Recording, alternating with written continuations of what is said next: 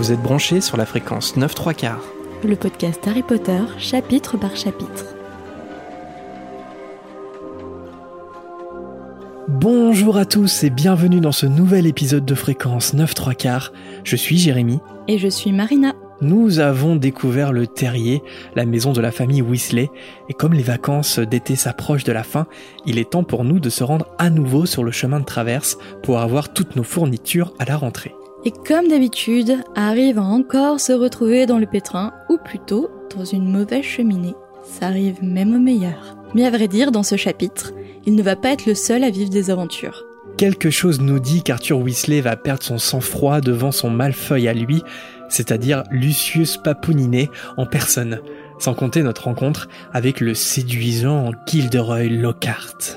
Bref, beaucoup de choses en vue dans ce nouveau chapitre, et après avoir terminé nos emplettes sur le chemin de traverse, on n'oubliera pas bien sûr de passer par la volière en citant quelques-uns de vos hiboux. Allez, on jette la poudre de cheminette dans le feu et on s'exprime bien fort Chez Fleury et Bott. T'as dit Fleury Michon? Quoi? Mais non Harry Potter et la Chambre des Secrets. Chapitre 4 Chez Fleury et Bott. Au fur et à mesure de son séjour, Harry s'aperçoit que la vie au terrier n'a rien à voir avec celle à Privet Drive. La maison des Weasley est une véritable maison de sorciers dans laquelle les miroirs peuvent se mettre à parler, où une goule fait le boxon dans le grenier et où les explosions dans la chambre de Fred et George ne choquent personne. Et surtout, il faut dire que Harry est très bien traité par toute la famille. Molly est aux petits soins, évidemment, et Arthur est à chaque fois ravi et fasciné d'en apprendre plus sur la vie moldue. Cela fait déjà une semaine que Harry euh, est chez les Weasley. Un matin, en descendant prendre son petit déjeuner avec Ron, Harry fait à nouveau paniquer Ginny qui casse son bol. Madame Weasley leur informe alors qu'ils ont tous reçu euh, leur lettre de Poudlard. Comme d'habitude, la lettre d'Harry lui informe du départ du Poudlard Express le 1er septembre et elle contient également la liste de ses fournitures scolaires. Ils sont tous surpris d'avoir pas moins de 7 livres de Gilderoy Lockhart sur leur liste. Fred en conclut que le nouveau professeur de défense contre les forces du mal doit être une fan tout en regardant sa mère. Alors tu me diras quand même, euh, c'est un bon business pour Lockhart de faire acheter tous ses livres. 7 livres par élève, ça doit être énorme. C'est une belle opération de com euh, réussie à tous les coups. Hein. À mon avis, le chiffre d'affaires a explosé avant la rentrée hein, pour lui. hein. En même temps, est-ce qu'on n'a pas un peu tous eu des profs de fac euh, qui, dans la bibliographie, euh, mettaient leurs propres livres? Ouais. à acheter Ouais, ceux qui ont été à la fac doivent, doivent avoir connu ça. euh. En tout cas, ouais, ouais, c'est ça. Dans la bibliographie, il y avait au moins toujours un ouvrage du prof. Mhm. Je sais pas, je me, je me dis, ils sont pas, je sais pas, c'est pas gênant pour eux de dire, voilà, c'est un ouvrage de référence, c'est moi qui l'ai écrit. Attends, moi, pire, j'avais un prof, euh, je sais plus en quelle matière, euh, de quel droit il s'agissait. Je crois que c'était du droit public, mais j'en suis pas sûre. Euh, son cours, en fait, c'était son livre. Ouais, mais Il ça, c'est souvent le cas en en cours plus. magistral. Soit c'est le livre du prof, Ouais. soit c'est un autre livre. Ouais. Et ça, ça nous arrivait souvent à la fac, on se rendait compte que, bah, en fait, tout le cours, c'était le plan d'un livre. Donc, en fait, euh, quand tu te rendais compte de ça, eh bien, tout de suite, il y avait de moins en moins d'étudiants Mhm. dans l'amphithéâtre parce qu'il suffisait de lire le livre et t'avais pas besoin de, 800 d'aller au cours. semaine 1, 40 à la dernière semaine. C'est ça. George fait remarquer que les livres de Lockhart sont chers, mais Madame Weasley dit qu'ils s'arrangeront en achetant par exemple les affaires de Ginny d'occasion. Harry demande à Ginny euh, si elle rentre à Poudlard cette année, et Ginny acquiesce silencieusement en rougissant et en posant son coude dans le beurre. Heureusement, euh, personne ne le remarque, à part Harry, car Percy fait son arrivée. Il porte déjà fièrement son insigne de préfet, Très Et bien il- astiqué. c'est ça, il l'a astiqué bien. Et il dit bonjour à tout le monde d'un air énergique. Il s'assoit à la seule place de libre, mais il se relève d'un bond, parce que quelque chose se trouve déjà sur sa chaise. Harry croit d'abord voir un vieux plumeau gris jusqu'à ce que Ron reconnaisse en fait Errol, qui a apporté la réponse d'Hermione. Ron récupère la lettre et il tente de poser le pauvre hibou sur son perchoir, mais il retombe aussitôt. Pauvre Errol, il, il vaut mieux pas l'utiliser en fait, vu son état, enfin, il a l'air Il mérite hyper sa fatigué. retraite, je pense. Hmm? Il mérite sa retraite. Bah ouais. Alors après, peut-être peut-être qu'ils l'utilisent parce qu'ils ont pas d'autres euh, hiboux sous la main. Mhm. Mais Bah ouais, t'as Hermès, mais euh, il est tout nouveau. ouais. Ouais, et puis c'est surtout Percy qui l'utilise. Mhm. Donc à mon avis, c'est un peu dur de mettre la main dessus. Mais euh, ouais, il a l'air euh, quand même en fin de vie, euh, il mérite sa retraite, euh, Errol. Ron lit la lettre à voix haute. Hermione dit euh, dans sa lettre euh, qu'elle espère qu'il n'a rien fait d'illégal pour chercher Harry. Elle est absorbée par le travail scolaire, ce que Ron trouve ridicule puisque c'est les vacances. Hermione indique aussi euh, qu'elle ira chercher ses nouveaux livres mercredi prochain sur le chemin de traverse en proposant de s'y retrouver. Molly trouve que c'est une bonne idée et le rendez-vous est donc pris mercredi prochain pour aller au chemin de traverse. Alors là, je vais poser une question très polémique, vous avez l'habitude avec moi, qui remet en cause tout Harry Potter. Qu'est-ce que t'entends, toi, Marina, par mercredi prochain? C'est un vrai débat entre nous deux quand même dans la vie quotidienne. Non mais imagine, on est lundi. Mercredi prochain. Ça- Si en fait, ce c'est dans deux jours ou c'est dans une semaine? Mais tu dis mercredi prochain pour mercredi de la semaine prochaine. Mais pour ce mercredi, tu dis euh, on se rejoint ce mercredi Ouais. Ou mercredi de cette semaine Ouais, alors que là, je sais pas quel jour on est, mais ça se trouve, on est lundi. Mais mercredi prochain, du coup, c'est mercredi, c'est dans deux jours. Oui, mais donc toi, t'es dans la, thème où, la team où c'est dans deux jours? Non, moi, je suis dans la team où c'est la semaine suivante. Bah non, H- non, tu me disais que t'étais pas d'accord. Bah non, parce que mercredi... bah, franchement, ça me met le doute, en fait. C'est-à-dire que j'aime pas qu'on dise mercredi prochain, par exemple, parce que je sais pas, en fait, ce que ça veut dire. Bah mercredi de la semaine prochaine. Sinon, tu dis ce mercredi, non? Bah ouais, ouais, ouais. Mais en même temps, mercredi prochain, ça peut aussi vouloir dire le prochain mercredi. Et le prochain mercredi, c'est dans deux jours. Oui, non, mais logiquement, mercredi prochain, c'est le prochain vendredi. Mais Ouais. dans la vie, dans la vie de tous les jours, on dit pas mercredi prochain pour mercredi de la semaine prochaine. Parce que moi, par bah exemple, ouais, en fait, il y a toujours le doute, ça m'énerve. par exemple, je vais fixer euh, genre un déjeuner. Euh, je vais dire euh, mercredi prochain. Pour moi, dans ma tête, ça sera mercredi de la semaine prochaine. Ouais, ouais. Ouais, non, mais c'est pour ça qu'il vaut mieux pas l'utiliser parce que c'est. Ça embrouille. C'est c'est pire qu'un sortilège d'Assurdiato, ce truc-là. Ne dites pas prochain. Après, si par exemple on est samedi, ah, Si t'es samedi, mercredi. En fait, pour moi, ça si pose. t'es samedi, on dit lundi prochain. Est-ce que c'est lundi euh, Non, c'est le lundi encore d'après. Ouais, par exemple, quand c'est le, quand c'est le lendemain. Par exemple, on est dimanche et tu parles de lundi prochain. Pour moi, ça, ça veut pas dire demain. hein. Sinon, tu dis demain. Ça veut dire la semaine d'après. Mais je suis sûr que pour certaines personnes, ça veut dire euh, demain. C'est pour ça qu'il faut préciser la date. Bon, de toute façon, ça pose pas trop de soucis parce qu'ils ont l'air de, de se comprendre quand même. Est-ce qu'il y a encore quelqu'un euh, Hein Est-ce qu'il y a encore quelqu'un qui nous écoute là Vous écoutez Fréquence 9 3 quarts, le podcast Harry Potter. Vous êtes oui, toujours là c'est bien de le, le rappeler de temps en temps. Pour revenir au chapitre, Harry, Ron, Fred et George euh, passent le reste de leur journée à jouer au Quidditch. Ils se rendent en fait sur la colline pas loin du terrier où se trouve un pré qui est caché. Ils volent pas trop haut et ils utilisent des pommes à la place des vraies balles de Quidditch pour pas se faire remarquer. Les garçons ont demandé à Percy s'il voulait venir mais il a refusé parce qu'il est trop occupé, soi-disant. Et là je me demande, et Ginny? Vous lui demandez pas à Ginny? Surtout qu'on va apprendre plus tard en fait qu'elle s'entraînait derrière leur dos et que bah, c'est une excellente poursuiveuse. Mais non, Ginny, c'est une fille. Et les filles, elles aiment pas le sport. C'est bien connu.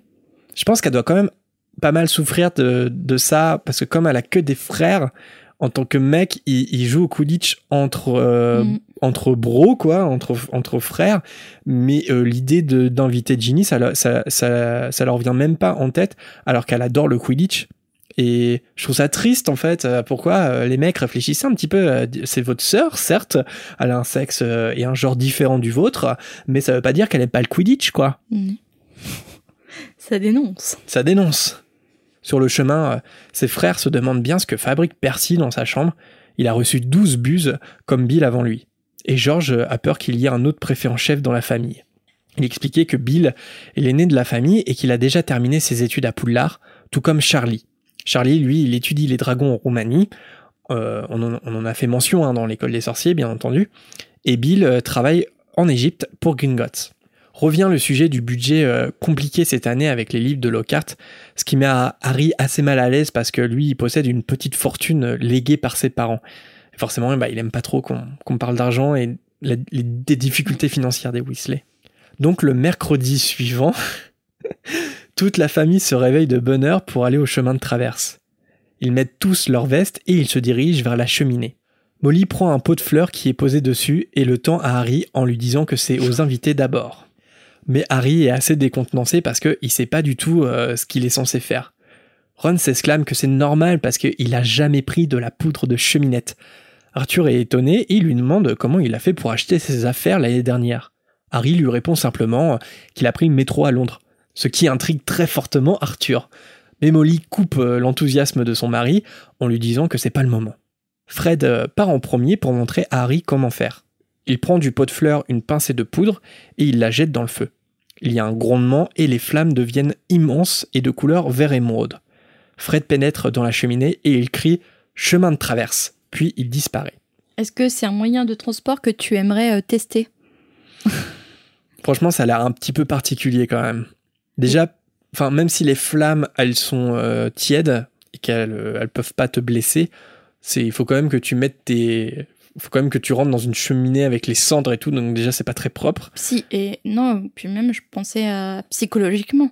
Parce que ton, ton cerveau te dit Oula, c'est chaud, ne pas les pieds, tu vas te brûler. Et psychologiquement, il faut que tu dises Bon, bah c'est bon, je risque rien, j'y vais, tu vois. Après, je pense que les sorciers, ils ont une psychologie très différente de la nôtre parce qu'ils ont pas la même notion du danger, quoi. Mais et puis en fait, ça a l'air hyper désagréable. C'est-à-dire que tu tournes, enfin, euh, on, va donner comme conseil à Harry de fermer les yeux, de bien tenir euh, ses, ses, bras le long du corps. Enfin, ça peut être, euh, mm. c'est pas génial. Mais en fait, un peu comme tous les transports magiques, parce que même le transplanage qui paraît hyper, hyper simple, c'est quand même la façon dont c'est décrit, ça n'a pas l'air hyper agréable, quoi. Le balai, pareil. Le hein. balai non plus. Hein. Mm. Surtout pour les hommes. Et toi, tu prendrais la poudre de cheminette? Bah, Psychologiquement, il faudrait que je me prépare.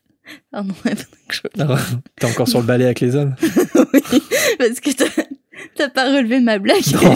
J'attendais une petite. je me suis sentie hyper seule. Il y avait rien à ajouter. non, mais en vrai, il y a des kits, euh, tu vois, pour euh, un peu comme sur un cheval, en fait, pour euh, pour pas mhm. que ça soit gênant, quoi. C'est pas, t'es pas à nu sur le balai, en fait. Ouais.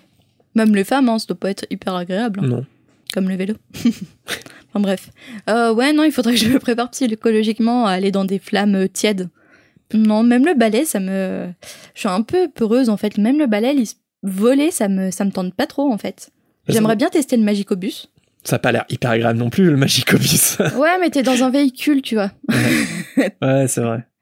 T'es quand même dans un espace euh, restreint, alors que là, la poudre de cheminette, tu risques. Je suis assez maladroite en fait, et c'est ça qui me fait un peu peur tu risques de te retrouver chez n'importe qui, n'importe Euh. Mm, mm. Puis tu dois être plein de suie aussi. Bah oui, c'est ça. C'est l'idée de, de, rentrer dans une cheminée et puis d'apparaître euh, comme ça euh, dans une autre cheminée. Ouais, c'est pas. Franchement, c'est ouais, ce serait pas mon moyen de transport préféré. Rodriguez, père et fils, comme ça. Dédicace à... comme ça dans la cheminée. Dédicace aux années 2000 qui ont la référence. Et ce ne sont pas des boomers. Ah là là. Je sens que ce soir, je vais être drôle. Vous la sentez, elle est en forme, Marina, là. Vous la sentez, hein. Ça va être euh, la régalade. d'avance. Mais je vais être encore censurée, encore une fois. bah non, s'ils t'entendent, c'est que t'es pas censuré. La régalade. Pendant que George s'exécute à son tour, Molly conseille à Harry de parler bien fort comme l'a fait Fred pour ne pas se tromper de cheminée. Arthur lui dit que tout va bien se passer, mais Molly s'inquiète de ce que pourraient dire son oncle et sa tante si jamais ils apprennent qu'Harry s'est perdu. Harry euh, rassure Madame Weasley en lui répondant qu'il trouverait ça très drôle et c'est à peu près tout. Après quelques derniers conseils comme garder les bras le long du corps et fermer les yeux, Harry se dirige devant la cheminée à la suite d'Arthur. Il prend de la poudre, la jette dans le feu et il s'avance dans les flammes. Mais au moment de donner sa destination, il avale de la cendre et il peine à prononcer chemin de traverse. On s'y croirait là, on est immergé. dans le film, c'est chemin de travers. Ouais, dans le film, ouais, c'est ça. Et même dans le film, justement, euh, c'est un petit peu différent en fait euh, la façon dont ils prennent la poudre de cheminette parce que ils rentrent dans le feu. Il y a pas, mm. y a pas de feu en fait dans la cheminée et c'est en jetant la poudre euh, qu'ils qu'ils disparaissent. Est-ce que c'est pas un peu en prévention de comportement de d'enfants par exemple qui voudraient reproduire les choses? Ah, c'est Ouais, c'est pas, c'est bien vu, ouais. Ils se disent, si dans le film on les voit marcher dans le feu, est-ce que les enfants vont pas faire pareil? Regarde maman, te faire comme Harry Potter. Un peu comme les enfants qui se retrouvent dans les toilettes pour aller au ministère de la magie. c'est ça. tu vois encore les toilettes, c'est pas, c'est pas trop hygiénique, mais au moins tu risques pas de te brûler au millième degré. Ah, c'est une, c'est une bonne réflexion, je... et ça m'étonnerait pas que ça soit vrai.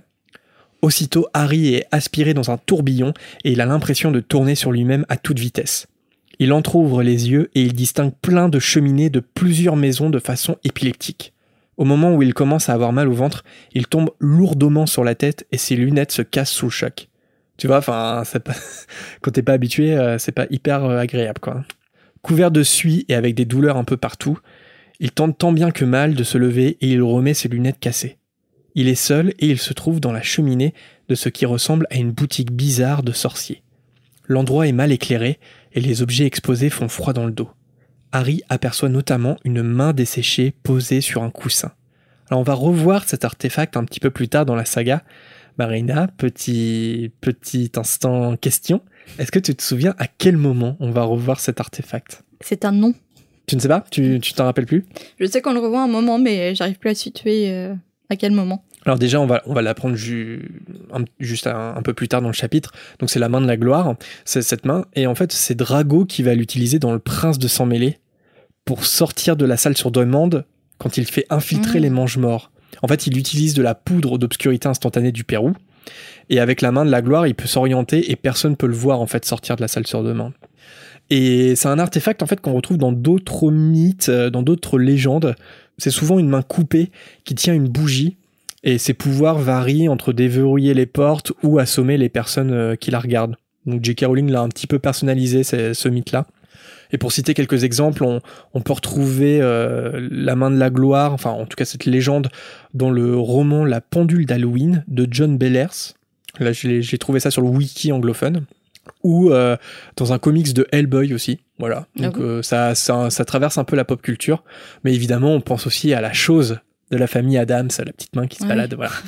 Mais qui n'a pas du tout euh, les mêmes conséquences euh, que, que J.K. Rowling, mais bon, voilà. Ça traverse euh, la pop culture, on pourrait dire. Outre la main, Harry remarque aussi des masques creepy, des ossements humains ou des instruments pointus qui pendent du plafond. Harry commence à paniquer, d'autant que la rue à l'extérieur ne ressemble pas du tout au chemin de traverse. La première idée qui lui vient, c'est donc de s'enfuir le plus vite possible, mais au moment où il se dirige vers la porte de la boutique, deux silhouettes s'approchent pour entrer. Et une des silhouettes est celle de Drago Malfoy, sans doute la personne qu'il a le moins envie de voir dans cet état et dans un lieu inconnu. Instinctivement, euh, Harry aperçoit une grande armoire sur sa gauche et il se faufile rapidement à l'intérieur.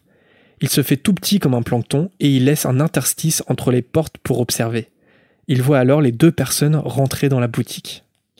Et là, ça me fait toujours un peu sourire ce passage, est-ce que tu peux deviner pourquoi? Oui. Vas-y. Alors je crois, est-ce que l'armoire où il se cache, c'est l'armoire à disparaître? Oui. Et pourquoi ça te fait sourire? Ouais. Parce qu'il pourrait disparaître. et eh bah tu ouais c'est complètement ça en fait. Bah il pourrait disparaître euh, oui et non parce qu'apparemment c'est assez complexe l'utilisation de cette armoire euh, Malfoy. Euh, Malfoy il, peine à à, faire passer à l'utiliser en fait et du coup, il pourra pas disparaître comme ça en un clin d'œil. Bah, en fait, Drago, dans Le Prince de Sang Mêlé, il peine pas à l'utiliser, il peine à la réparer. Ah oui, c'est vrai, elle était cassée. Mais, au moment où Harry se retrouve dans l'armoire à disparaître, à ce moment-là, les deux armoires, celle de Barjois et Burke et celle qui se trouve à Poudlard, elles sont intactes. Alors, je vois un peu ton air dubitatif, mais je t'assure que c'est vrai. Parce que Bon, donc c'est bien l'armoire à disparaître, et donc il y en a, il y a, celle de Barjo et Burke et celle qui se trouve dans au premier étage à mhm. Poudlard. Et donc comme je l'ai dit, Drago il va passer tout le tome 6 en fait à essayer de réparer celle de Poudlard, et une fois qu'il y parvient, en fait les, les mange-morts peuvent se rendre dans l'école en utilisant euh, le tunnel qui existe entre mhm. les deux. Mais il faut se rappeler qu'au moment de la chambre des secrets, l'armoire de Poudlard, en fait, elle n'a pas encore été euh, euh, cassée, parce qu'elle va être cassée un peu plus tard dans le livre Euh, ce qui permet à Harry de s'échapper du bureau de Rusard. Je sais pas si tu te souviens, mais c'est, la scène où euh, Harry va, va apprendre que Rusard est un crackmull. Il va tomber sur les, sur les lettres et tout ça. Et dans l'ordre du Phénix, Fred et George, ils vont même piéger Montag dedans. Ça, c'est un petit peu pour se rafraîchir la mémoire. Donc, au moment où Harry se cache dans l'armoire, la connexion entre les deux armoires, elle fonctionne. Ouais, mais pour euh, faire disparaître l'objet ou la personne que tu mets dans l'armoire, il faut quand même le souhaiter. Bah, c'est ça qu'on sait pas en fait. C'est qu'on sait pas comment les armoires fonctionnent. Et euh, est-ce qu'il faut dire sa destination euh, ou comme la poudre de cheminette ou est-ce qu'il faut faire un sortilège euh, Je sais pas. Mais il est quand même fort probable qu'il suffit simplement de fermer les portes. Et c'est ce qu'on voit un peu dans, dans le film. quand Drago, parce qu'on voit un peu Drago essayer de faire fonctionner les armoires, et il a pas l'air de jeter un sortilège ou de faire quoi que ce soit. Donc là, il aurait pas totalement, il l'aurait laissé un peu entrouverte. Et bah c'est ça. Totalement fermé. C'est que Harry il ferme pas complètement les portes, justement pour voir ce qui se passe. Et c'est quand même drôle d'imaginer que s'il l'avait fait, il se serait peut-être retrouvé directement à Poudlard sans comprendre comment en fait. Et voilà, et pour finir, ça ajoute quand même au fait que Poudlard, c'est absolument pas sécurisé, une fois de plus. Parce que depuis on ne sait quand, il y a quand même un tunnel magique entre Barjo et Burke et Poudlard. Et quand on pense au nombre de sorciers complètement louches qui passent par là, et qui pourraient, filer tout droit à Poudlard, ça fout un peu les jetons quand même. Hein. C'est-à-dire que euh, d'un moment à un autre, il pourrait très bien y avoir un sorcier euh, très bizarre, très creepy qui se retrouve à Poudlard. Allez, pour revenir au chapitre, Harry devine tout de suite que l'homme qui accompagne Drago n'est autre que son père. Il a le même visage pointu et pâle, le même regard froid. Monsieur Malfeuille sonne au comptoir en regardant d'un air nonchalant l'intérieur de la boutique. En attendant, il demande à son fils de rien toucher. Drago, qui a la main tendue vers un œil en verre, lui répond qu'il pensait que son père voulait lui offrir quelque chose. Son père lui rappelle qu'il pensait à un balai. De mauvaise humeur, Drago lui rétorque qu'il est même pas dans l'équipe et que Harry Potter, lui, a déjà un imbus 2000 grâce à Dumbledore juste parce qu'il est célèbre à cause de sa stupide cicatrice. Son père lui demande de faire attention parce qu'il est imprudent de ne pas avoir de l'admiration pour Harry Potter, car la plupart des sorciers le considèrent comme un héros depuis que le Seigneur des Ténèbres a disparu. Un homme voûté aux cheveux gras s'approche alors. Monsieur Malfeuille l'appelle Monsieur Barjot. Alors je me suis posé quelques questions d'ordre étymologique pour rapport à son nom, Monsieur Barjot.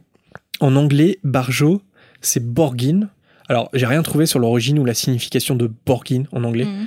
Mais bon, on voit que le traducteur Jean-François Ménard en français, il a, il a décidé d'utiliser le terme familier de Barjot, euh, qui veut dire fou, quoi, un taré tout en euh, le mettant un peu à l'anglaise avec le W. C'est un peu sa marque de fabrique, c'est-à-dire que c'est un, mot qui sonne français, mais que tu as l'impression que c'est anglais et qu'il l'a pas traduit. Et en anglais, c'est comment le titre de sa boutique?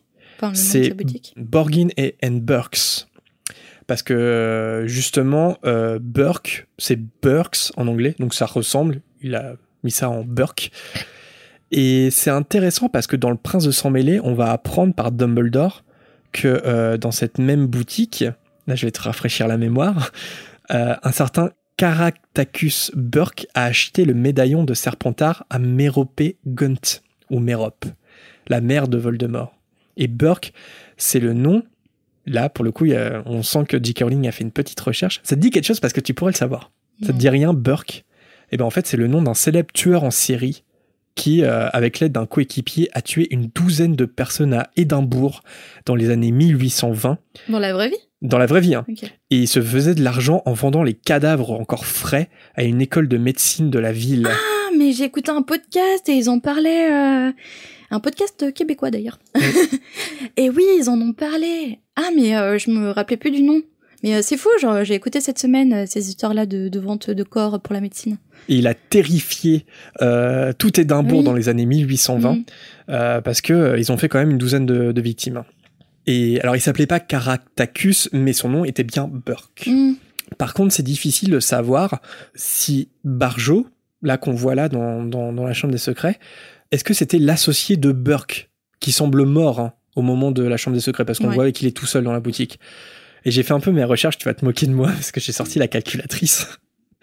Mais ça me paraît un peu compliqué parce que si on fait les calculs par rapport à la date de création de la boutique, qu'on connaît parce qu'on le voit dans le sixième film. Donc la boutique a été créée en 1863. Ça voudrait dire que en gros, il a environ 150 ans, quoi.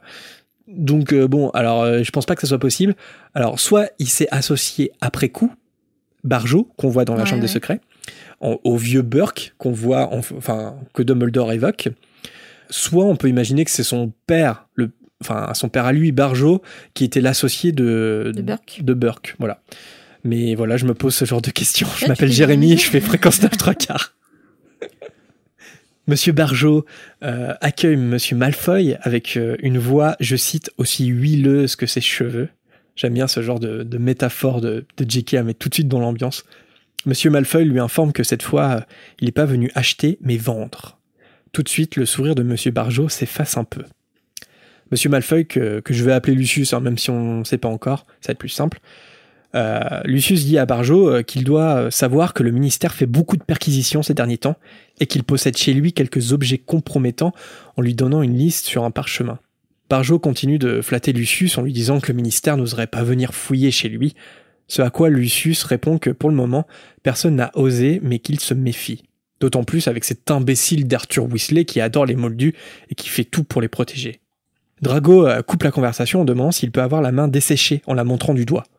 Barjo est ravi, il s'exclame que son fils a du goût, parce qu'il s'agit, comme on l'a évoqué, de la main de la gloire, en expliquant euh, comment elle fonctionne. Mais Lucius répond froidement qu'il espère que son fils deviendra autre chose qu'un voleur. Alors c'est pas gagné, hein, vu l'éducation que vous lui donnez, mais bon. Barjo euh, tente de rattraper le coup. Lucius dit de toute façon que c'est le destin qui attend Drago s'il ne travaille pas assez à l'école. Drago répond que c'est pas de sa faute si Hermione Granger est la chouchou de tous les profs. Lucius répond sèchement qu'il devrait avoir honte qu'une Némoldu ait de meilleures notes que lui. Alors au-delà de, l'insulte de Lucius, Harry, euh, dans sa cachette, il est ravi de voir que Drago est furieux par la remarque de son père. Barjo, en bon vieux réa, qui dit que c'est comme partout et que les sorciers de souche sont de moins en moins respectés de toute façon. De souche, je ne sais pas si ça vous rappelle quelque chose, certains propos. À moi, en tout cas, euh, ça me rappelle une imitation. Ah Ah ah oui, les sorciers de souche, n'est-ce pas Ils sont pas respectés. Et eh ouais, comme quoi Harry Potter, ça parle de la vraie vie. Et eh oui. Lucius réoriente la discussion sur sa liste car il est pressé et parce que des affaires plus importantes l'attendent ailleurs. Lucius et Monsieur Barjot commencent à, à marchander. Au fur et à mesure que Drago avance dans la découverte des objets mis en vente dans la boutique, il se rapproche de plus en plus de la cachette de Harry. Harry euh, l'observe avec inquiétude, et il a bien raison, puisque Drago aperçoit l'armoire et tend la main pour l'ouvrir. Heureusement, au même moment, M. Malfoy conclut un deal avec M. Barjot et invite Drago à s'en aller. Le départ des Malfoy provoque un changement dans l'attitude de M. Barjot. Il abandonne son air mielleux. Il lance à voix haute Le bonjour, Mr. Malfoy. Si ce qu'on dit est vrai, ce que tu m'as vendu ne représente même pas la moitié de ce que tu caches dans ton manoir. Il disparaît au fond du magasin. Harry attend un bon moment, par prudence, avant de partir de la boutique. D'ailleurs, c'est une scène coupée des films. Le fait qu'il râle Le fait qu'on voit Monsieur mm. Barjot et ouais. Et voilà, si, si vous avez jamais vu cette scène, vous pouvez la trouver sur euh, YouTube. Mais Je me demande pourquoi il n'aime pas les Malfoy. Est-ce qu'il les trouve trop prétentieux? Est-ce qu'il les trouve trop réac dans leur façon de penser? Ou euh, je sais pas. Parce que je pense que Monsieur Barjot, c'est un adepte de Voldemort, je pense. Ouais, je pense qu'ils ont la même philosophie. Ils baignent tous dans la, dans la magie noire. Mais Monsieur Malfoy, c'est un baron, quoi.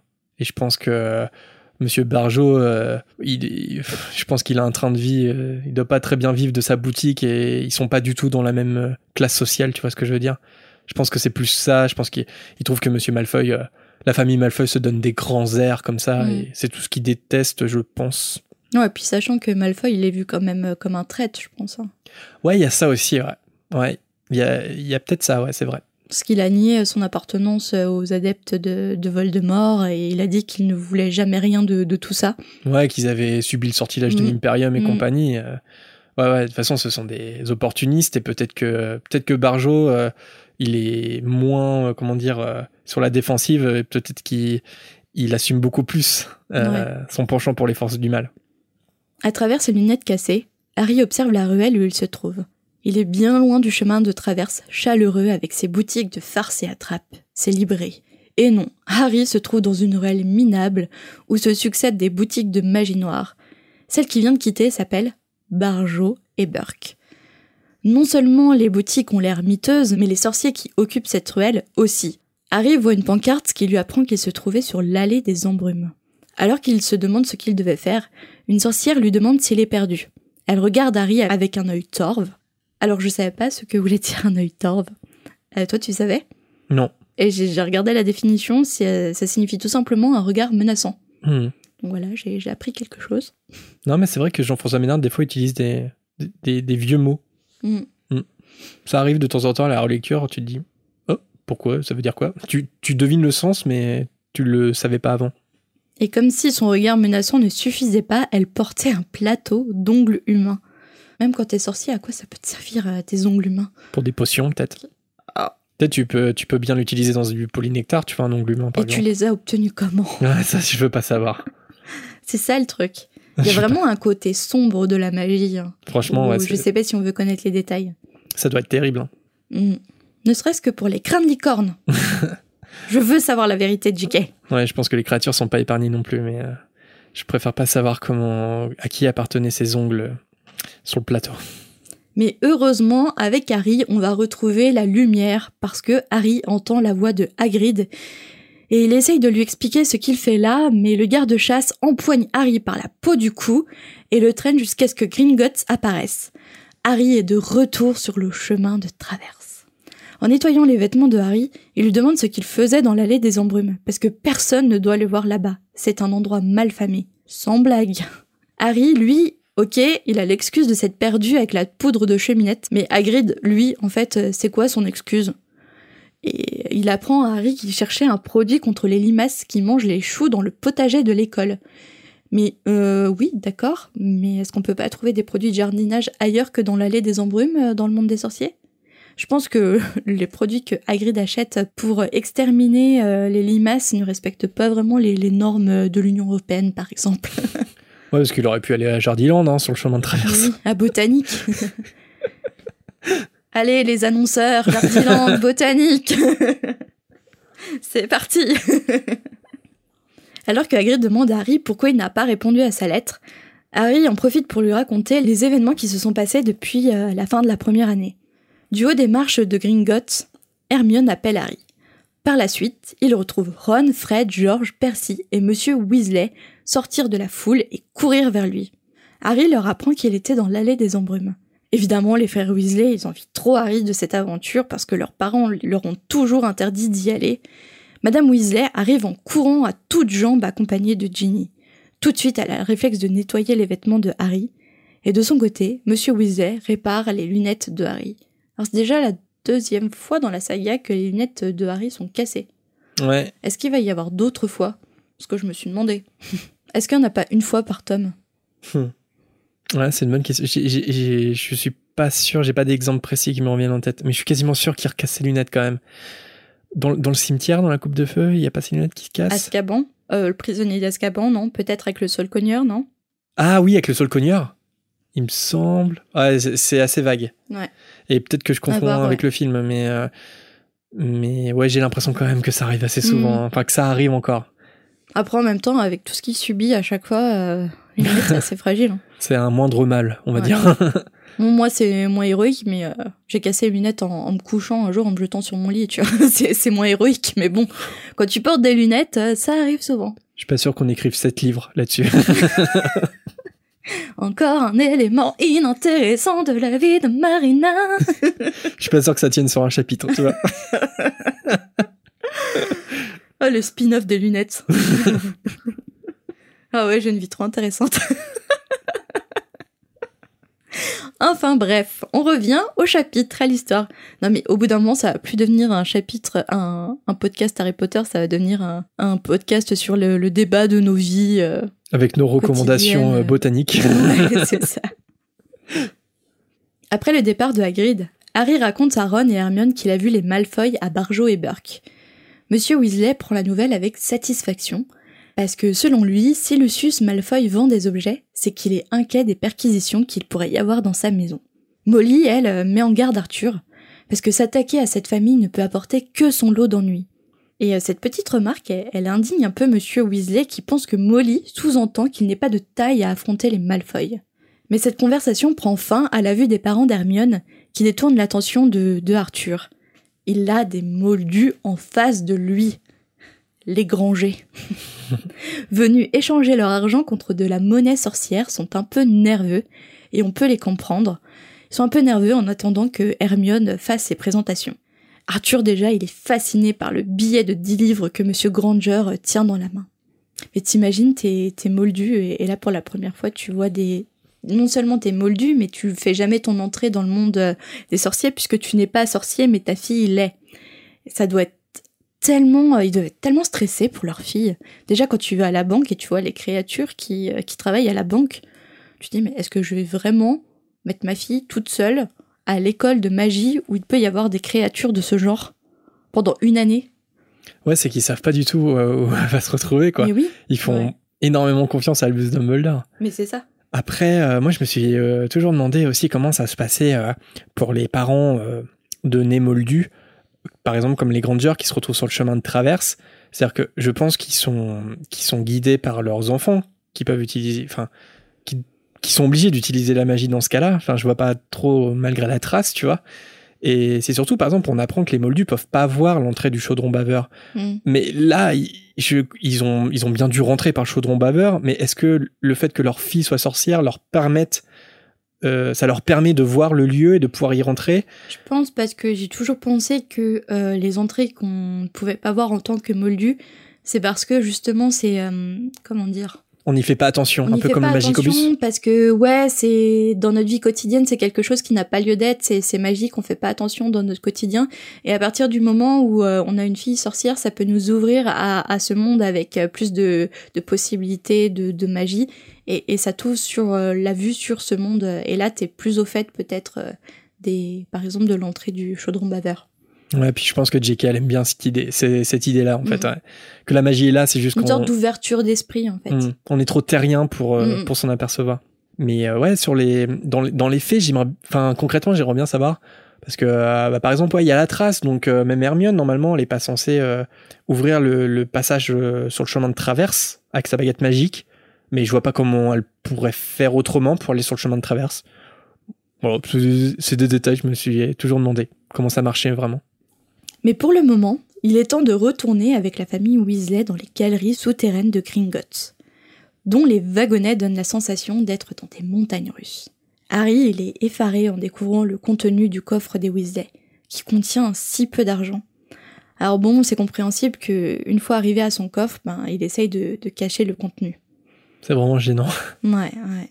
Puis, tu vois, il peut même pas proposer à la famille de, de payer une partie des fournitures ou, ou de leur offrir euh, les livres de Gilderoy Lockhart parce qu'ils prendraient ça peut-être comme de la pitié ou, euh, ou Ils, de ils la accepteraient charité, pas en euh, tout cas. ouais.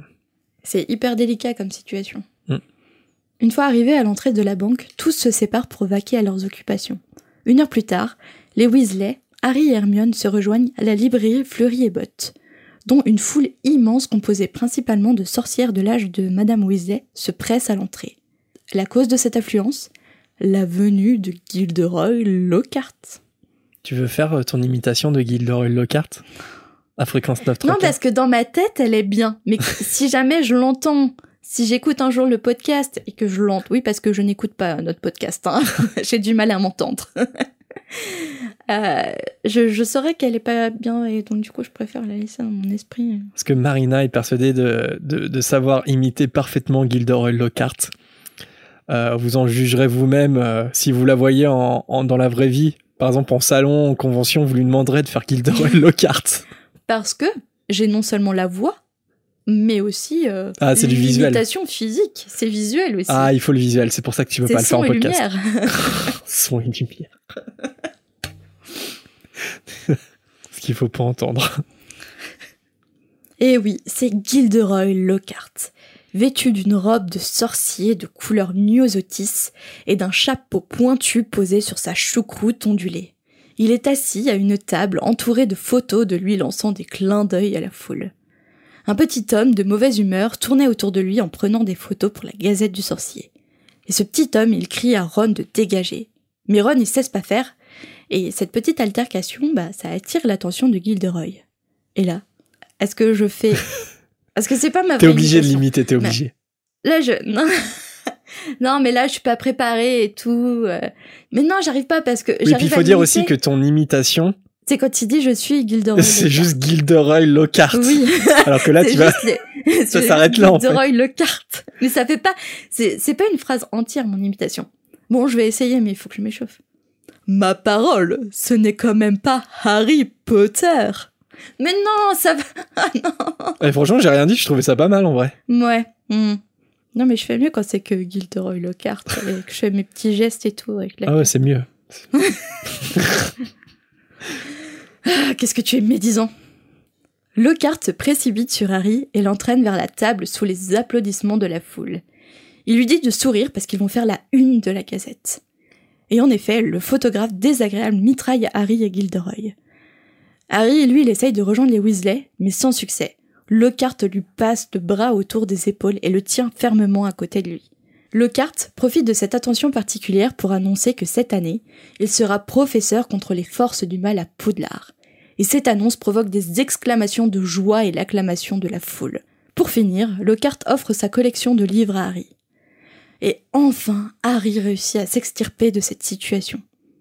Il rejoint Ginny dans un coin de la boutique.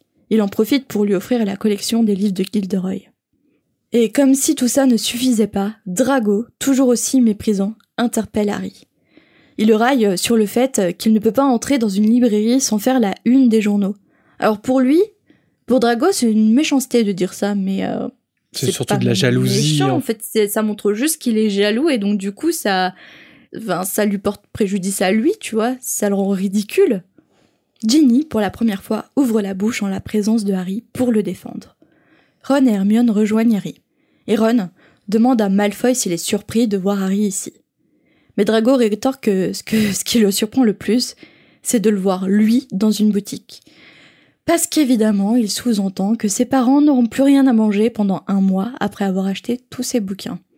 Ils aiment bien mettre l'accent sur la pauvreté des gens, c'est assez récurrent. Alors que Ron s'apprête à s'élancer sur Malfoy, Arthur arrive. Et Arthur, il va être plus mature, hein, il va pas faire appel à la violence. Non. pas du tout. Il sera plus raisonnable que son fils. Monsieur Malfoy, lui aussi, rejoint la partie. Tel père, tel fils. Lucius attaque Arthur sur la quantité de travail au ministère et sur le fait de faire des heures supplémentaires euh, payées. Et sans gêne, il plonge les mains dans le chaudron de Ginny pour en sortir un exemplaire d'un manuel scolaire d'occasion. Et donc du coup, il en profite pour sous-entendre qu'effectivement, les heures supplémentaires ne sont pas payées au ministère, vu la qualité de l'ouvrage. À quoi bon déshonorer la fonction de sorcier si on ne vous paye même pas bien pour ça? Arthur se défend en répliquant qu'ils n'ont pas la même conception euh, de l'honneur. Lucius tourne ses yeux vers monsieur et madame Granger, qui observent euh, la scène avec appréhension. Lucius répond que c'est sûr, ils n'ont pas la même conception de l'honneur au vu des gens qu'ils fréquentent. Il ne pensait pas que sa famille puisse tomber aussi bas. Un bruit métallique se fait entendre. C'est le chaudron de Ginny qui s'est renversé au sol, alors que Monsieur Weasley s'élance sur Lucius, projeté alors contre une étagère pleine de livres. Madame Weasley hurle à Arthur d'arrêter, le pauvre libraire aussi en voyant tous ses livres à terre. Mais c'est Hagrid qui met fin à l'altercation. Il sépare Monsieur Weasley qui a la lèvre fondue et Lucius qui a reçu un, livre dans l'œil. Alors que Lucius euh, tient toujours dans les mains euh, l'exemplaire d'occasion de, de Ginny, il lui rend avec une dernière petite pique. Tiens, jeune fille, prends ton livre, ta famille ne pourra jamais t'offrir rien de mieux. Il repousse Hagrid et fait signe à Drago de le suivre et sort du magasin. Donc évidemment, c'est euh, sans spoiler, hein, puisqu'évidemment on a tous lu les livres, mais c'est à ce moment-là qu'il a glissé le journal dans le chaudron de Ginny. C'est un petit peu un plan assez foireux quand même, parce que, mhm. Je veux dire, euh, c'est pas parce que euh, il le donne à Ginny que finalement Ginny. Euh, enfin, c'était sûr qu'elle le mette dans ses affaires pour Poudlard, tu vois. Et puis, à la base, est-ce qu'il voulait vraiment le donner à Ginny? Parce que c'était en total impro ce qu'il a fait. Bah, selon Dumbledore, il l'aurait fait exprès quand même. Parce il aurait fait exprès de tomber sur les Weasley à Fleury et Butt Bah ouais. Bah en tout cas, il dit que que quand quand, quand Lucius fait ça, euh, il veut se débarrasser journal intime qui est compromettant, mhm. comme ce qu'il vient de faire euh, en vendant ses, ses, objets euh, à Barjo et Burke. Et en même temps, c'est, on l'avait dit dans, dans une précédente émission, c'était aussi un moyen pour que Dumbledore soit viré avec la Chambre des Secrets, mais aussi de discréditer Arthur, parce que c'est sa fille qui aurait fait ouvrir la Chambre des Secrets. Donc, c'est une attaque aussi personnelle envers les Weasley. Donc, selon Dumbledore toujours. Après, est-ce qu'il y a pensé sur le moment ou est-ce que c'était prémédité ça Est-ce qu'il avait toujours le journal sur lui pour le dégainer si jamais il voyait les Weasley Ouais, je pense qu'il est venu avec. Parce que le truc, comment il était censé savoir que les Weasley étaient à Fleury-Abbot ce jour-là? Et à ce moment-là? Ouais, ouais, c'est une bonne question. Peut-être qu'il l'avait sur lui et que l'idée lui est venue sur le moment en disant tiens, ça peut ça peut, ça peut tuer la, les Weasley, ça peut tuer la carrière d'Arthur mais est-ce que c'était prémédité? Enfin, c'est vrai que je suis d'accord avec toi, c'est compliqué comment il aurait pu préméditer ça? Mm. Mm, mm. La magie. Hagrid dit à Arthur qu'il n'aurait jamais dû faire attention à lui, que tout le monde sait que cette famille est pourrie jusqu'à la moelle. Ils rejoignent les Weasley et les Grangers, qui eux tremblent de peur. Quant à Molly, elle est folle de rage. Quel exemple à donner aux enfants? Et en plus, qu'est-ce que Gilderoy Lockhart a bien pu penser d'eux? Mais Lockhart, selon Fred, est très content de la situation. Il a demandé même à ce que la Gazette fasse mention de la bagarre dans son article, parce que ça va lui faire une super publicité. Tout ce petit monde se sépare dans le chaudron baveur. Les Grangers rejoignent la rue côté Moldu, après que Arthur ait tenté de leur demander comment fonctionnent les arrêts de bus. Mais sous le regard noir de Molly, il n'insiste pas. Je crois qu'il vaut mieux pas. La, la voiture, plus la bagarre avec Malfoy, euh, il est sur la sellette. Alors juste avant de, avant que tu conclues, euh, ce qui me, en pensant aux Grangers qui voient la bagarre entre Arthur et Lucius, c'est quand même bizarre parce que ce sont deux sorciers, mais quand même ils se bagarrent, euh, ils ont le réflexe de se bagarrer avec les Mm, poings, quoi. Avec les mains, ouais. Et finalement ils se bagarrent comme des moldus devant des moldus, quoi. Enfin, je sais pas, je trouve ça un peu bizarre. Tu, tu pourrais t'attendre à, à, à ce que deux sorciers comme Arthur et Lucius se jettent des sortilèges, quoi. Je pense que JK veut montrer que, que même chez les sorciers, il y a, y a, il y a un instinct un peu de, Bah, je vais te taper, tu vois. Mm. Mais c'est ça, c'est c'est primaire. Le premier réflexe, c'est pas, pas forcément celui-là de prendre sa baguette. Harry, cette fois-ci, prend la précaution d'enlever ses lunettes avant de repartir au terrier avec la poudre de cheminette. Ce n'était vraiment pas son moyen de transport préféré.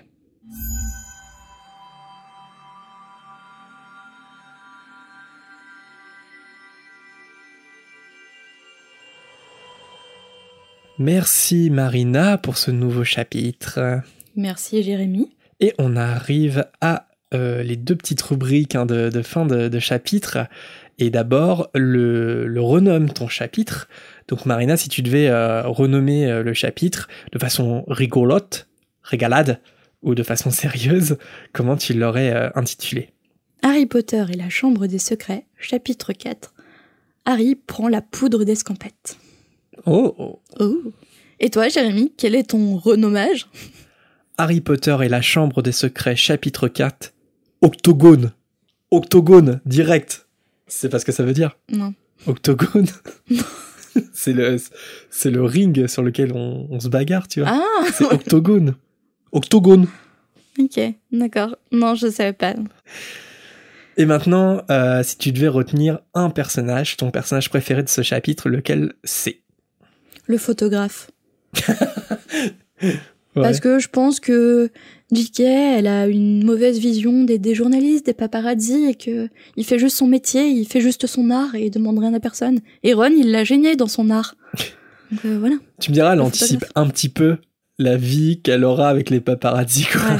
Parce qu'à ce moment-là, quand elle écrit la chambre des secrets, elle est pas, elle est pas, elle est pas célèbre. Non. Mais euh, après, il est désagréable quand même. Enfin, je veux dire. Mais oui, non, mais oui, non, mais oui. Mais après, c'est vrai que bon, c'est pas, c'est pas une profession. Il y a des gens, il y a beaucoup de. Je pense que la majorité sont un, un petit peu comme ça. Ça dénonce. Des photographes. Non, pas des photographes, des paparazzi. Ouh. Ah non, pas des photographes, je me permettrais pas. Mais les paparazzi, euh, on sait de quoi ils sont capables, quoi. Ouais, nous, maintenant, euh, quand on sort euh, dans la rue, C'est dur. à Lyon, c'est dur. Depuis qu'on a, les- depuis qu'on a lancé fréquence 9 3 Ouais, quarts. C'est compliqué pour aller au travail et tout, chaque matin. Mon, mon patron, il comprend pas pourquoi j'arrive tout le temps en retard, mais je peux pas lui dire. Bah, c'est surtout dès, dès qu'on ouvre la bouche, dès qu'on dit quelque chose, les gens nous reconnaissent, c'est incroyable. Mm. Et ouais, ouais, c'est, c'est un peu compliqué. hein. Un peu compliqué. Ouais, je... notre, notre ancienne vie euh, nous manque. Ouais. La dernière fois, Place Bellecour, euh, pff, heureusement que les forces de l'ordre sont venues. euh, Heureusement qu'il y avait nos amis mieux. CRS. et maintenant, on passe à la volière. Pourquoi, pourquoi tu fais cette tête? On passe à la volière, non? Ah non, ah Ton personnage préféré, Jérémy? Allez, dis-le nous. Moi, ce serait Errol. Un hibou qui donne tout ce qu'il a Ah ouais. et, et, et qui mérite sa retraite. Pauvre petit Errol. Oh, pauvre petit bout. Allez, cette fois, pour de vrai, on passe à la volière avec vos messages.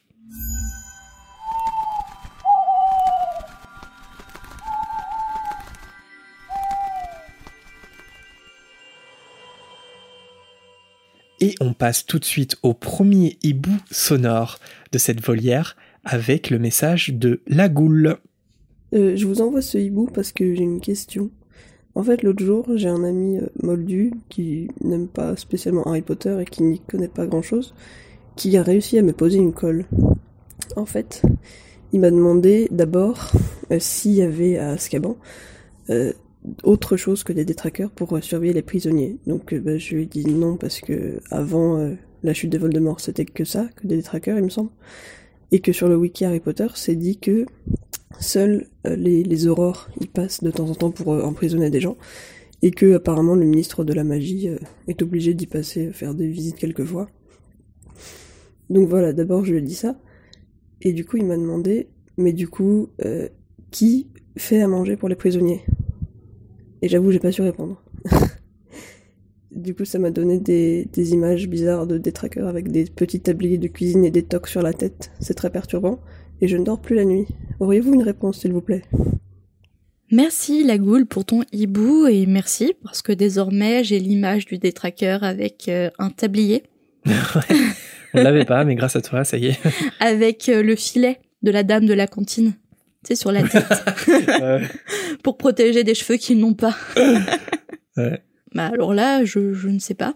Peut-être qu'il y a des elfes de maison euh, dont on n'a pas l'existence à Scaban, je ne sais pas. Ouais, moi j'ai pensé à ça, peut-être des elfes de maison qui, je sais pas, qui, qui ont une mauvaise vie, un mauvais comportement et qui, sont encore plus maltraités par les sorciers.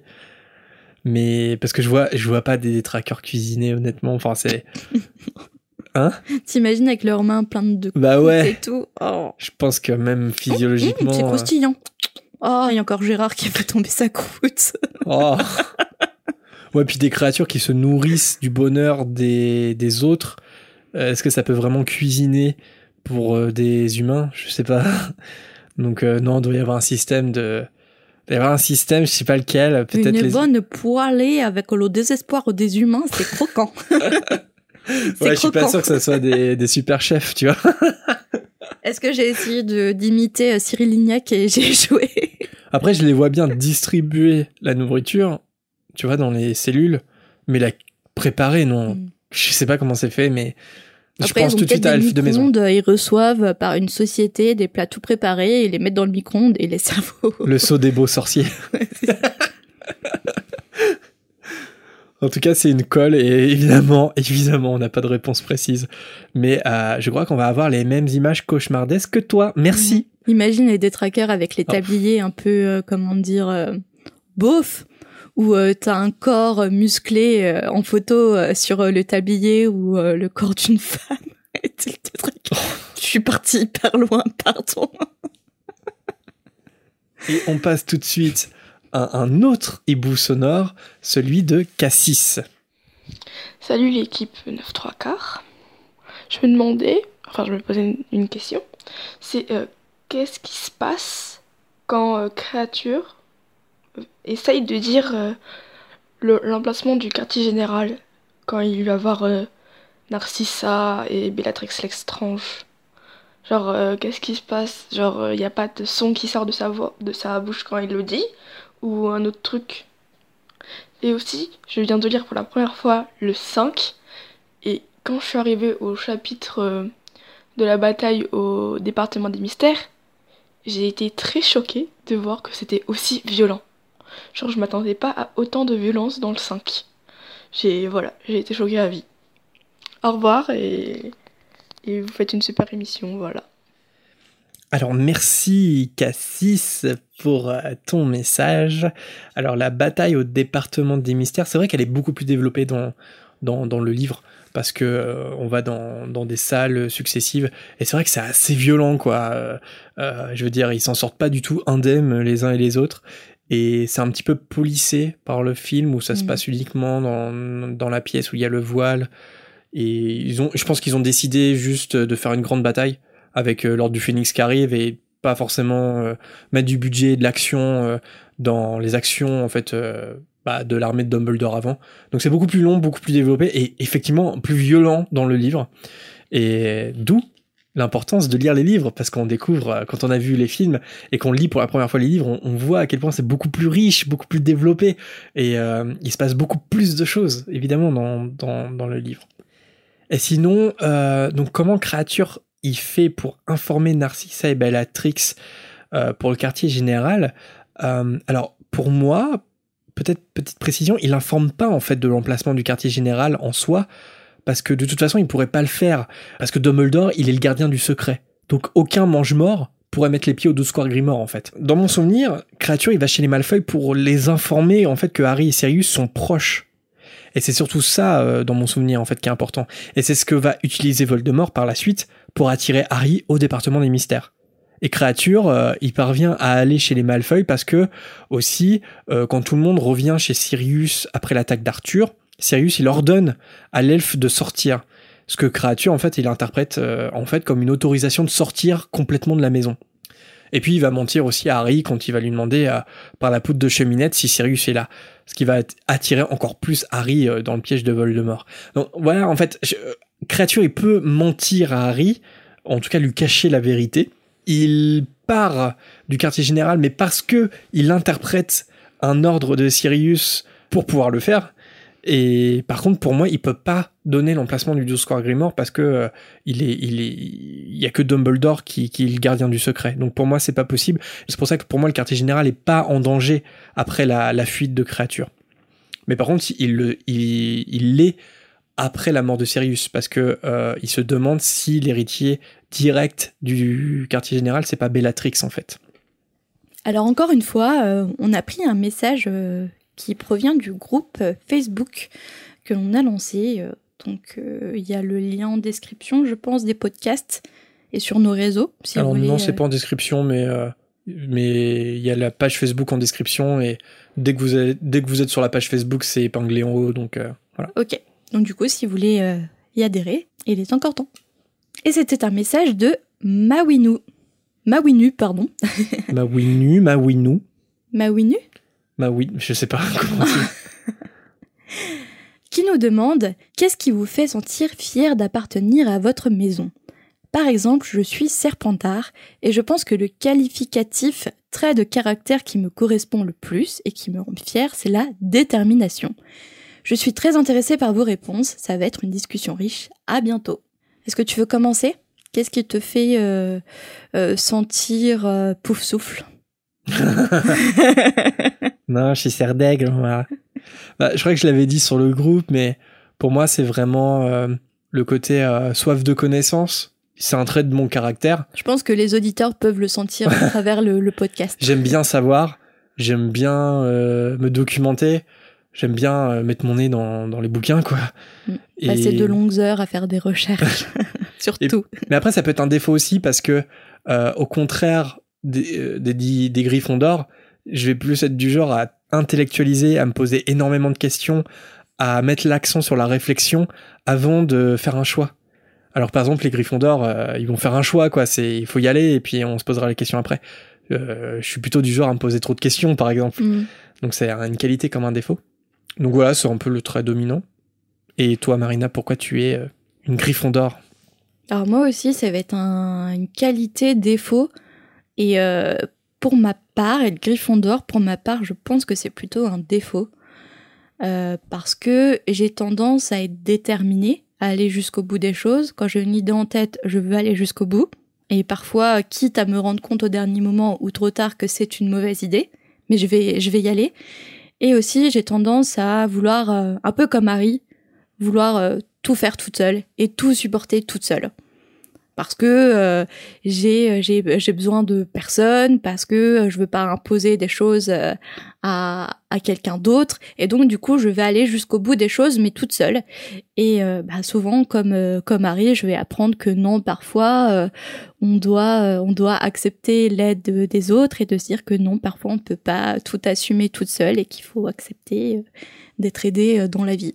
Mais après c'est aussi plein de qualités Gryffondor. Donc Ouais, c'est ça, mais, tu sais, c'est toujours un peu dur de bah faire l'introspection de soi-même et de dire j'ai telle qualité. Euh. On met souvent l'accent sur ses défauts plutôt que sur ses qualités.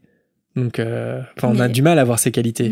Enfin, et puis je pense que c'est c'est un bon point parce que ça ça marque euh, ton humilité aussi quelque part. Et c'est vrai que tu as dit le mot détermination, comme Mawinu, mais qui le, qui le marque pour Serpentard. Mais toi, tu as regardé, et en fait, détermination, c'est un des traits de caractère des Griffons. Dans l'édition collector, euh, en tout cas, oui. Ouais. Après, je pense que ça dépend comment tu l'interprètes. Mais oui. Détermination aussi, c'est détermination prête à écraser tout le monde pour euh, avoir. euh, je dis pas que Mamie Winou a ça, pardon, mais de- pour certains serpentards, c'est à déterminer et euh, la fin justifie les moyens. Ouais, la fin justifie le moyen, ouais.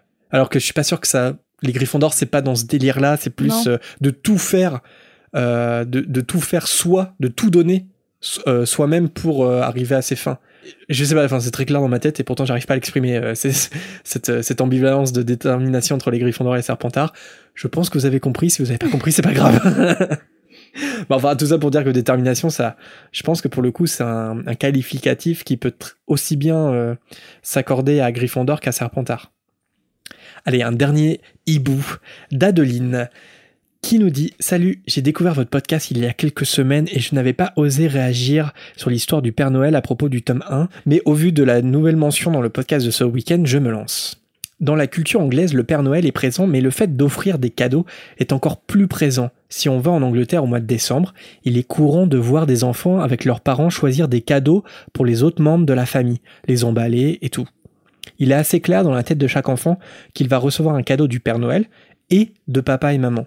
Certains enfants pensent même que euh, si ils ne choisissent pas de cadeaux pour leurs parents, eh ben leurs parents ils vont rien recevoir du tout. En fonction euh, des familles, euh, le Père Noël il ne passe que pour les enfants. Pour la petite anecdote, j'ai vécu quelques années là-bas en Angleterre et pour mon premier Noël, je travaillais avec des enfants de 3 à 5 ans. Le premier choc a été quand je me suis retrouvé dans une activité emballage de cadeaux avec des enfants trop fiers de me dire que c'était pour leurs parents. Dans ma tête, euh, eux, ils croyaient encore au Père Noël et les cadeaux euh, devaient être emballés en cachette. Je comprenais pas pourquoi c'était les enfants qui les emballaient. Et la deuxième, c'est quand un enfant euh, m'a demandé si j'allais leur ramener un cadeau. Et naturellement, comme je l'aurais fait en France, j'ai dit que je verrais avec le Père Noël pour qu'il amène quelque chose de ma part. Ce à quoi l'enfant m'a demandé pourquoi j'allais pas lui acheter un cadeau toute seule. Le Père Noël, il a assez de travail comme ça. Moi, j'ai bien acheté le cadeau de ma maman, tu peux faire pareil. Voilà, je pense que quand Rowling a écrit les chapitres à propos de Noël, elle s'est pas posé la question du Père Noël ou pas, et euh, que c'est plus en rapport à la culture chez eux et dans la tête des enfants, il est normal que le Père Noël achète pas tous les cadeaux, contrairement à la France, enfin je trouve. J'espère avoir été clair. Eh ben merci euh, Adeline pour euh, pour cette petite précision culturelle parce qu'effectivement euh, ça, ça nous a échappé un peu. Enfin, enfin moi ça m'a toujours un petit peu échappé. Mm. Et même bah, pour euh, personnellement avoir vécu là-bas, j'ai pas, je suis peut-être pas resté assez longtemps, mais j'ai pas, j'ai pas vécu ça. Euh, Noël chez les autres, vrai, vraiment. Mais ça m'échappe toujours le fait que les cadeaux de Noël soient au pied du sapin bien avant le, le 24 et que les enfants trouvent ça normal. En fait, ils ont pas le, le ils ont pas le mythe du Père Noël qui vient déposer les cadeaux euh, par la cheminée? Bah si, puisque c'est ça que je comprends pas. Je sais pas si vous connaissez le film euh, Super Noël avec euh, Tim Allen. Non. On- Mais si, tu le connais, je Ah te l'ai montré et t'as pas trop apprécié. Enfin bref, anecdote de vie. avec euh, non, c'est non, je Tim avec Allen. Elf. Tu sais, il fait tomber le Père Noël du toit et lui-même devient le Père Noël. Ah oui, oui, j'ai oublié. c'est culte, c'est culte. Enfin bref. Euh, le Père Noël passe, passe par la cheminée alors que les cadeaux sont déjà au pied du sapin. Il apporte quoi Un cadeau bonus, c'est tout? Enfin, J'arrive vraiment pas à comprendre cette tradition euh, anglaise et américaine. Ouais, c'est ça, parce que dans la culture britannique, apparemment, euh, les, les enfants ont conscience quand même. Ils croient au Père Noël, mais c'est pas 100% de Noël, quoi. C'est-à-dire qu'on se fait Mm. quand même des cadeaux et le Père Noël, il apporte quelques cadeaux. Et alors, dans la culture américaine, je sais pas, mais c'est peut-être pareil. Ah, c'est pareil dans la culture américaine. Mais ça explique pourquoi euh, c'est pas trop problématique et que J.K. Rowling se soit pas posé la question, en fait. Ils ont pas le même rapport euh, avec Noël que, que nous, en fait. Mm. Mais c'est juste que les enfants sorciers, euh, ils attendent, ils attendent pas du tout euh, le Père Noël, quoi. C'est Mm. voilà.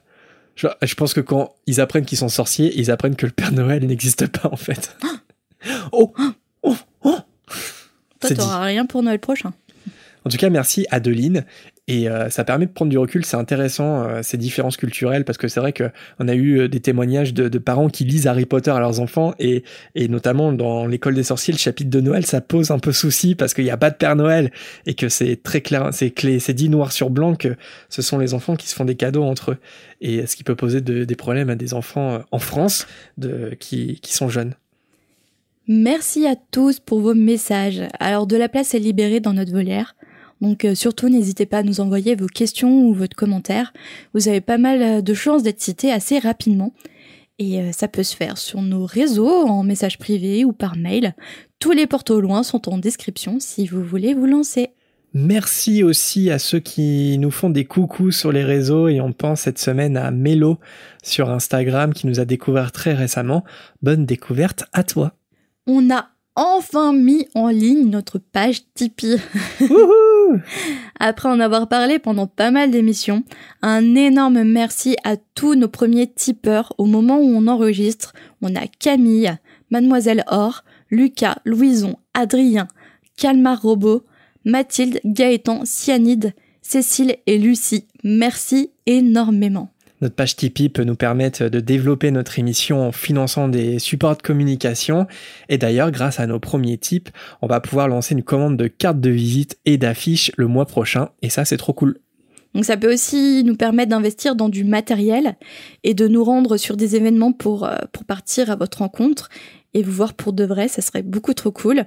Et puis aussi, euh, pourquoi pas avoir des invités, avoir un micro ou deux micros supplémentaires pour euh, pour inviter euh, soit des, des auditeurs, c'est possible, ou, ou d'autres podcasteurs. Et en plus, quand on aura des stocks de d'affiches, de pins, de cartes de visite, on, on, fera des distributions par la poste moldue aux tipeurs. Et en fonction des galions collectés, on espère aussi faire quelques opérations spéciales. Donc si vous êtes intéressé, courez voir notre page qui est en description de l'épisode. On en profite pour préciser que pour le reste, bah, ça change absolument rien à notre émission, qui sera toujours hebdomadaire, gratuite et accessible à tous. Ah bon? On n'avait pas dit 50 euros l'émission euh, à écouter, non? Ah bah écoute, on va y réfléchir. Ah oui, attends. Euh... Bien sûr que non, parce que être sur Tipeee, euh, en fait, c'est d'abord nous aider, euh, Marina et moi, à financer et à développer euh, ce beau projet. Et c'est un geste aussi pour tous ceux qui nous écoutent, ceux qui sont un peu plus occasionnels ou euh, qui ne peuvent pas forcément euh, donner. Donc euh, sans compter ceux qui nous ont pas encore découvert et qui le feront en partie grâce à vous. Et ça c'est top.